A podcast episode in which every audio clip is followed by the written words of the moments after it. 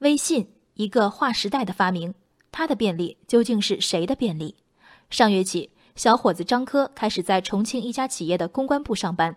甫一到岗，张科踌躇满志。面对新接手的任务，他一想到什么点子，遇到什么情况，就直接给主管发送微信语音消息。两天来发了六七条，每条十秒至三十五秒不等。张科说，第一天主管回复了一句“好”，第二天主管表示在开车发文字。当张科以为此事已经翻篇儿，在接下来的总结会中，主管突然翻开自己的手机微信，称一大段一大段的发语音消息。难道就不能发文字吗？我认为这样做显得态度很不端正。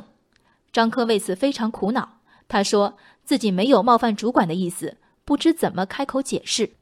微信的十亿活跃用户里，和张科同病相怜者不少，和张科主管同仇敌忾者恐怕更多。所谓鸡同鸭讲，不过如此。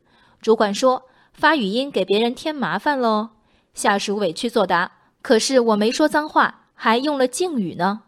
张科之祸是许多社会新鲜人之祸。微信语音功能多余吗？要知道，微信本不是工作应用，而是社交应用。妈妈对孩子絮絮叨叨，斗大字不识一筐的小娃扯着嗓子催爸爸回家，热恋中的男女互相撒娇，这都是运用语音恰如其分的场景。当其因便利成为工作场景下的重要交流渠道，不离便利初衷才是使用时的第一要义。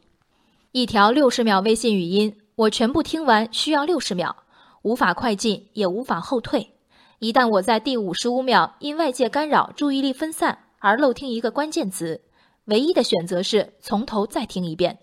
三天后，如果想回头确认一个细节，一不能用关键字搜索，二不能肉眼辨识，要找那就花十分钟把前后左右所有的语音听一遍。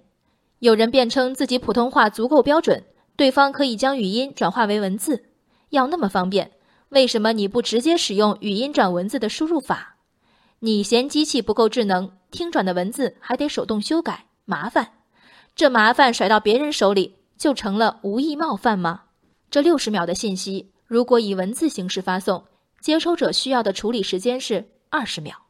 张科们震惊于领导的苛刻，却从没有算过这笔时间和效率的账。一个部门里如果有五个张科，领导需要雇一个语音收听员方可分忧。张科的主管也算展现了职场老人风度，第一次收到既不紧急也不重要的语音，还能容忍并回应。到第六、第七次，委婉表示自己在开车。最后的批评也并没有点名。如果不是张科不服找记者评理，别人还不知道身边有条情商负值的硬汉。硬汉既不是战地记者。也不是手术室门口的医生，不知为何如此腾不出时间打字。硬汉还自诩逻辑清晰，表达流畅。但恕我直言，一个二十来岁的新手每天迸发六七次的思想火花，在熟练工听来，就好比小学二年级学生向语文老师显摆的作文技巧。人对人的冒犯，不止出言不逊这一种，浑然不觉的自私，跨越尺度对他人时间和精力的牵扯是另一种。技术是无罪的，微信产品经理才没想到你会用和妈妈相处的方式来对待同事。人生海海，见微知著。我是静文，往期静观音频，请下载中国广播 app 或搜索微信公众号为我含情。